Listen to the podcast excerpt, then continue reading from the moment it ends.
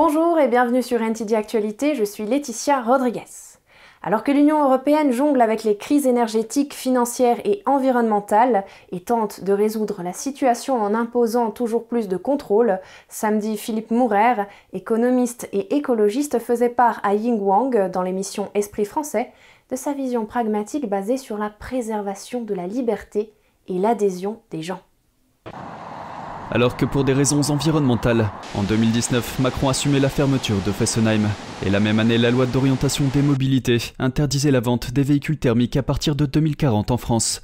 Pour Philippe Murer, économiste et écologiste, il y a là une contradiction. Donc déjà, on le verra après, ça augmente les émissions de CO2 en France, ça tend à augmenter les émissions de CO2. Et en plus, donc il dit, on ferme des centrales, des capacités électriques, quand en même temps on dit qu'on veut des voitures électriques. Vous voyez qu'on est chez les fous. En même temps, il nous faut plus d'électricité pour les voitures, mais on fait moins d'électricité avec des, euh, sans CO2 avec nos centrales. Donc ça n'a aucun sens. Quoi. Ce sont ces, ces gens sont arrivés aux, limites de leurs euh, compétences très clairement, et c'est un problème majeur. À cela s'ajoute une série d'autres mesures climatiques qui, pour Murer, n'ont pas de sens.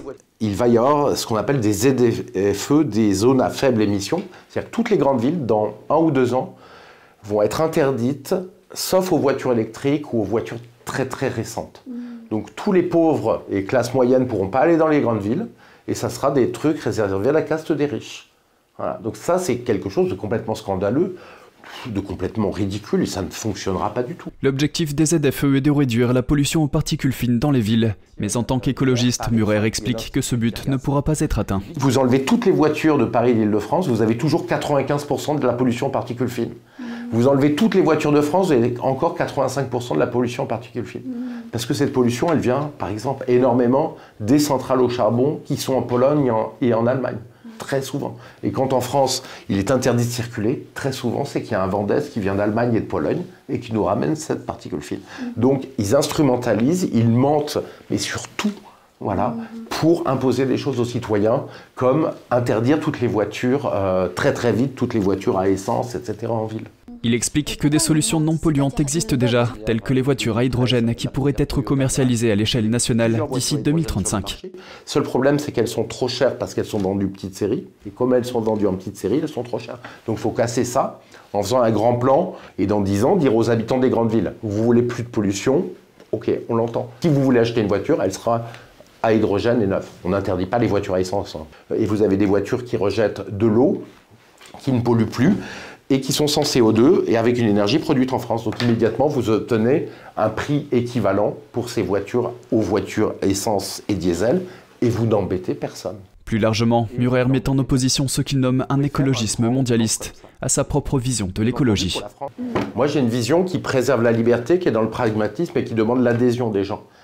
Effectivement, il y a un écologisme aujourd'hui mondialiste qui est à base de punition, d'interdiction et qui ne cherche pas l'adhésion des gens qui l'impose par la propagande. En France, nous avons tous les outils pour avoir une énergie produite sur place, faite en France, au lieu d'avoir une énergie fossile par exemple en doublant la capacité nucléaire et en produisant de l'hydrogène qui est l'essence de demain. Quoi.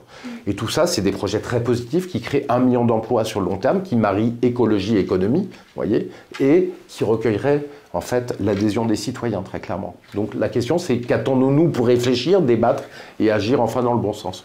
Chacun responsable. Et au Royaume-Uni, la première ministre Liz Truss a renvoyé son ministre des Finances Kwasi Kwarteng vendredi. Elle a supprimé un élément clé de son programme économique alors que la tourmente des marchés financiers britanniques se poursuit. Liz Truss a déclaré que c'était une décision difficile, mais qu'elle devait le faire pour stabiliser l'économie du pays. Un reportage de Fekkorter de NCT. La première ministre britannique a renvoyé son premier ministre des Finances. J'étais incroyablement désolée de le perdre. Et elle a fait une volte-face majeure vendredi sur un plan de réduction des impôts. Sa décision intervient après que le plan a provoqué le chaos sur les marchés ainsi que des troubles politiques dans le pays. Kwasi Kwarteng a déclaré qu'il avait démissionné à la demande de Liz Truss. S'exprimant lors d'une conférence de presse, Truss a déclaré qu'elle maintiendrait la hausse d'impôts prévue pour les entreprises l'année prochaine. Mais il est clair que certaines parties de notre mini-budget sont allées plus loin et plus vite que ce que les marchés attendaient. Il faut donc changer la façon dont nous remplissons notre mission en ce moment. Nous devons agir maintenant pour rassurer les marchés sur notre rigueur budgétaire. J'ai donc décidé de maintenir l'augmentation de l'impôt sur les sociétés qui était prévue par le gouvernement précédent. Cela permettra de lever 20 milliards d'euros par an.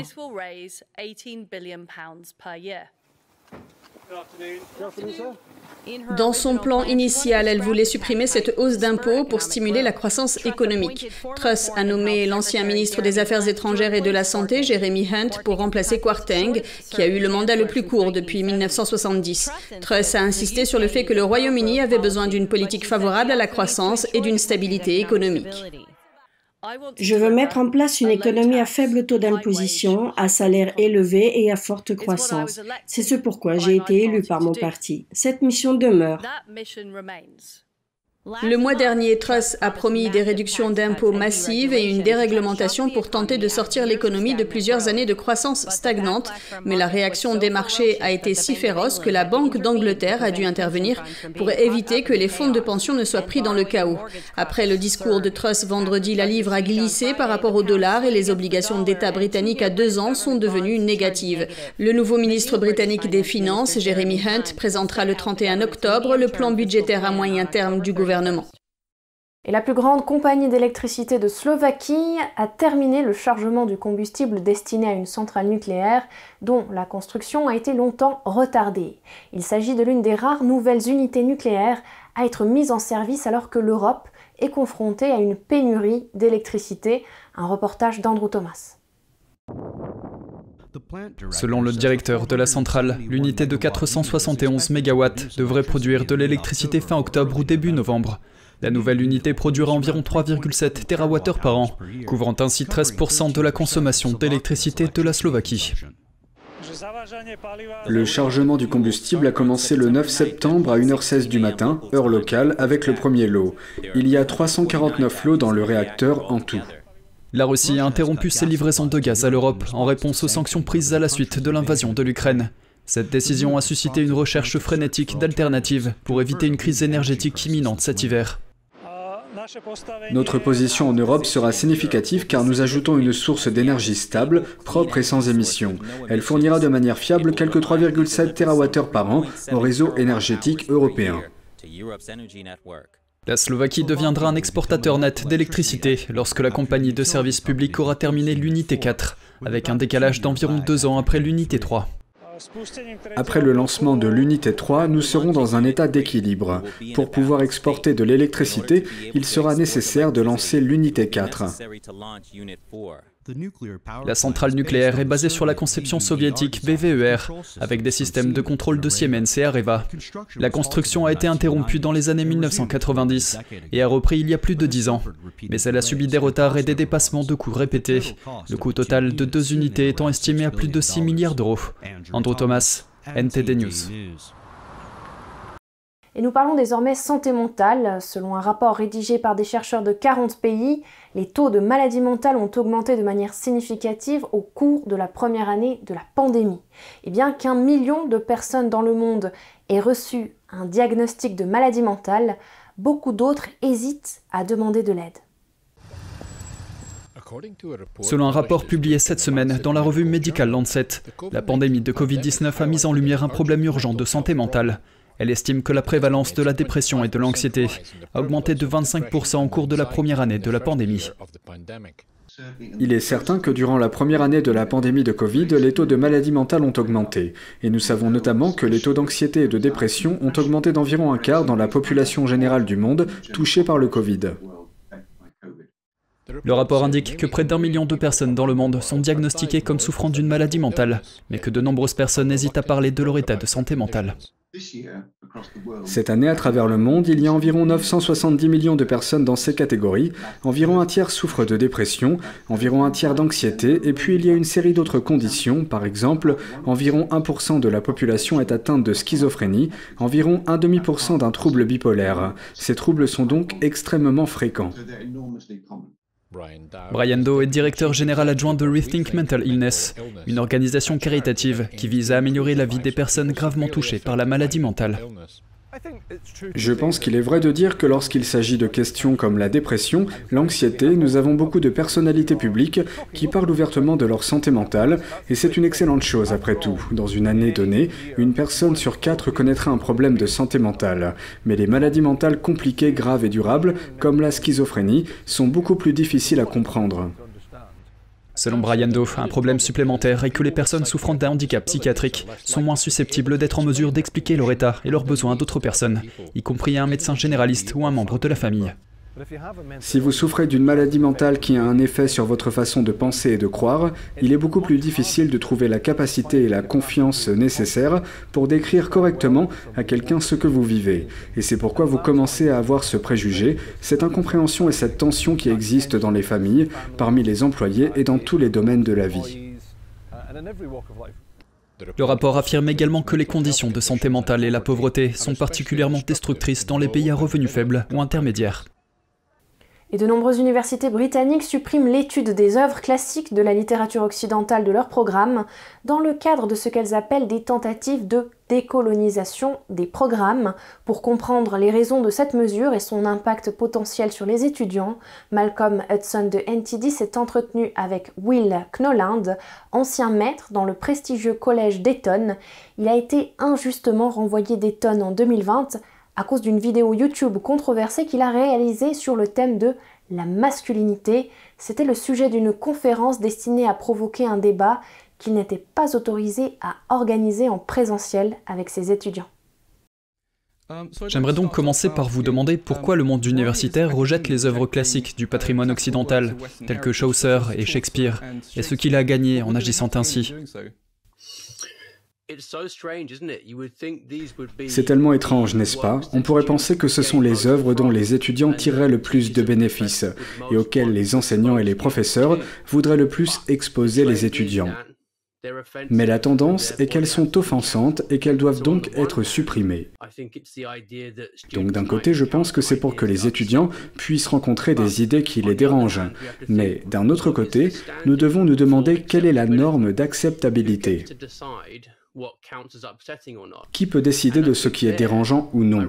Et je pense que, ironiquement, c'est ce qui fait la grandeur de ces œuvres classiques, qui les rend également dangereuses, car elles capturent quelque chose sur la nature humaine qui transcende les époques et les lieux. Un classique devient donc un classique lorsqu'il l'est pour toutes les époques, et pas seulement pour une seule. Et c'est précisément parce qu'ils nous disent quelque chose de durable sur la nature humaine, qu'ils montrent que la nature humaine ne peut pas être remodelée pour s'adapter, quelle que soit l'idéologie politique en vogue. Il résiste donc à toute tentative d'endoctrinement parce qu'il présente des vérités inconfortables. Au sujet de ce que vous venez de dire, certaines personnes disent que notre passé est plein de mauvaises choses comme le racisme, la misogynie, l'esclavage, et que nous ne devrions pas apprendre d'eux. Alors, que diriez-vous à ces personnes?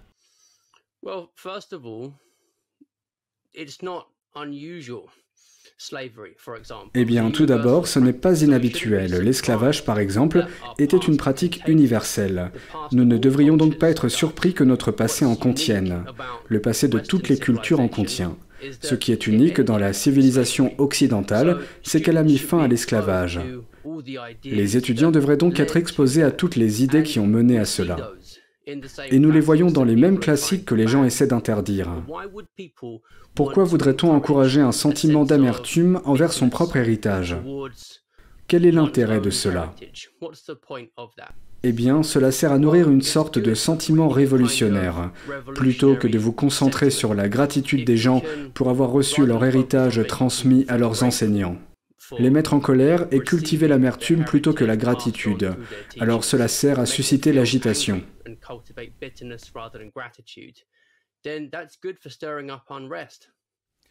Quel effet cela aura-t-il si les étudiants n'apprennent pas de leur héritage, si nous n'apprenons pas des traditions? Comment cela les affectera-t-il lorsqu'ils deviendront adultes?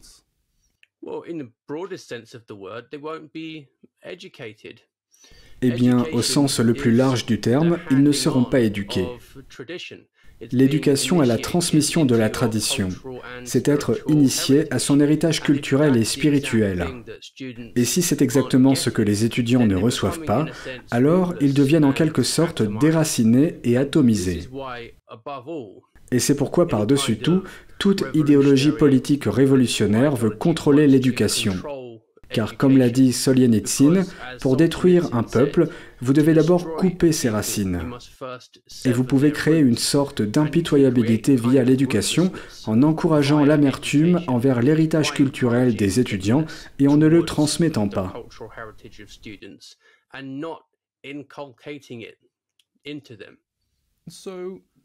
Que pouvons-nous faire pour restaurer nos traditions, tant au niveau individuel qu'au niveau institutionnel?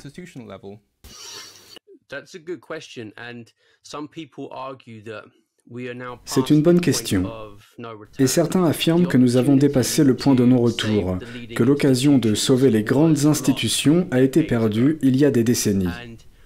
Et ce que nous constatons aujourd'hui, c'est qu'elles ont été prises en charge et que le changement s'opère du haut vers le bas. Les enseignants ne peuvent donc pas faire grand-chose s'ils n'occupent pas des postes de direction. Donc, en supposant que cet argument soit correct et qu'un grand nombre des meilleures institutions soient déjà perdues, nous avons deux alternatives. La première serait d'en créer de nouvelles, et nous pouvons voir cela se produire dans de nombreux endroits. Mais l'autre possibilité, plus prometteuse je pense, serait que les parents prennent à nouveau très au sérieux leur rôle de principaux éducateurs de leurs propres enfants. Elon Musk a prévenu vendredi que l'Internet gratuit pour les militaires ukrainiens utilisant le système SpaceX Starlink pourrait bientôt prendre fin, mais le lendemain, il est revenu sur sa déclaration affirmant que sa société allait continuer à financer le gouvernement ukrainien malgré les coûts importants. La société SpaceX a fait don d'environ 20 000 unités de satellites Starlink à l'Ukraine pour aider les communications militaires du pays après que les réseaux cellulaires et Internet ont été détruits pendant la guerre avec la Russie. Musk affirme que cela a coûté à son entreprise plus de 80 millions d'euros. Et il a prévenu le Pentagone vendredi que cela prendra fin avant de se rétracter le lendemain. Musk avait envoyé une lettre demandant à l'armée américaine de payer des dizaines de millions par mois pour ce service. La somme nécessaire s'élève à plus de 400 millions d'euros pour les 12 prochains mois. Selon des sources, Starlink est le principal moyen de communication des troupes sur le champ de bataille.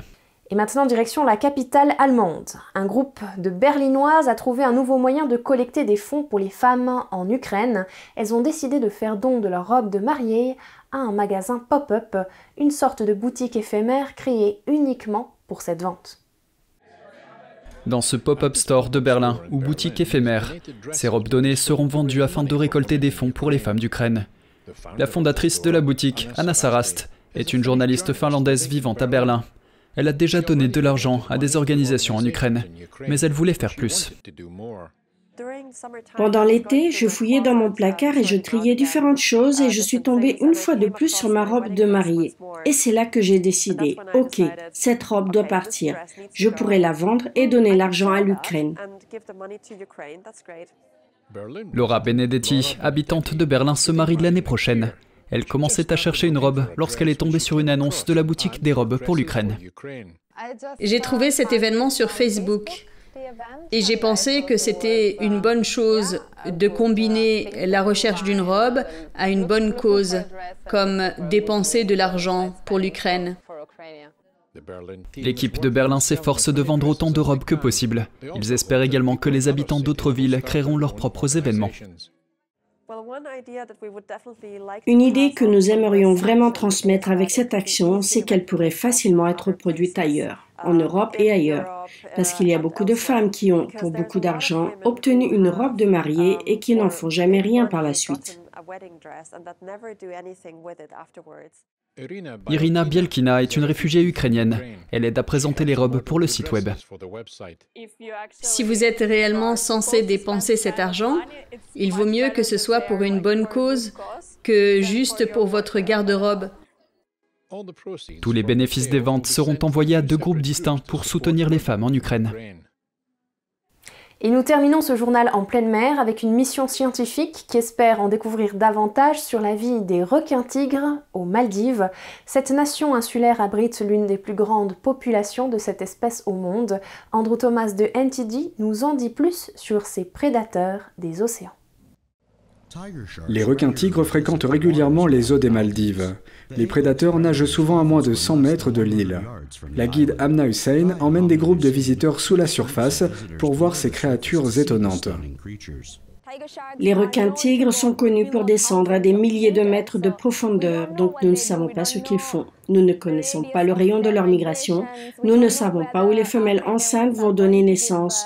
Nous ne savons pas si nous avons des petits ici. Nous ne savons pas où a lieu l'accouplement. Il y a tellement de questions sans réponse. Les scientifiques commencent à approfondir leurs recherches sur les requins-tigres. Le propriétaire de l'école de plongée, Ahmedina, participe à un projet visant à les étudier. Jusqu'à présent, nous avons identifié plus de 200 requins-tigres, différents individus. Donc, d'après ce que nous savons, c'est la population de requins-tigres la plus saine au monde. Le nombre réel de requins-tigres ici pourrait être de 500. Des chercheurs de l'Institut des sciences marines Necton espèrent faire la lumière sur les mystères de cette espèce. Cela nous aiderait à comprendre la topographie, ou si l'Institut pouvait nous aider, à comprendre un peu pourquoi les requins sont là. Pas seulement les tigres, mais les requins renards, les requins marteaux, les requins baleines. Les requins-tigres peuvent mesurer jusqu'à 5 mètres et demi de long et peser jusqu'à 900 kg. Ces espèces sont connues pour manger un large éventail de proies, notamment des poissons, des oiseaux de mer, des tortues de mer et des raies. Ils mangent presque tout ce qu'ils peuvent attraper. Ce qui est vraiment bien avec les requins-tigres, c'est qu'ils ont ce surnom, on les appelle les poubelles de la mer. Et avec ce genre de surnom, ils ne sont pas très difficiles. Le requin-tigre est considéré comme une espèce quasi menacée, un statut qui indique qu'ils ne sont pas en danger d'extinction, mais qu'ils présentent certaines vulnérabilités. Andrew Thomas, NTD News. Et c'est ainsi que s'achève cet épisode de NTD Actualité. Je vous remercie de nous avoir suivis et je vous invite à rester avec nous pour la suite de nos programmes.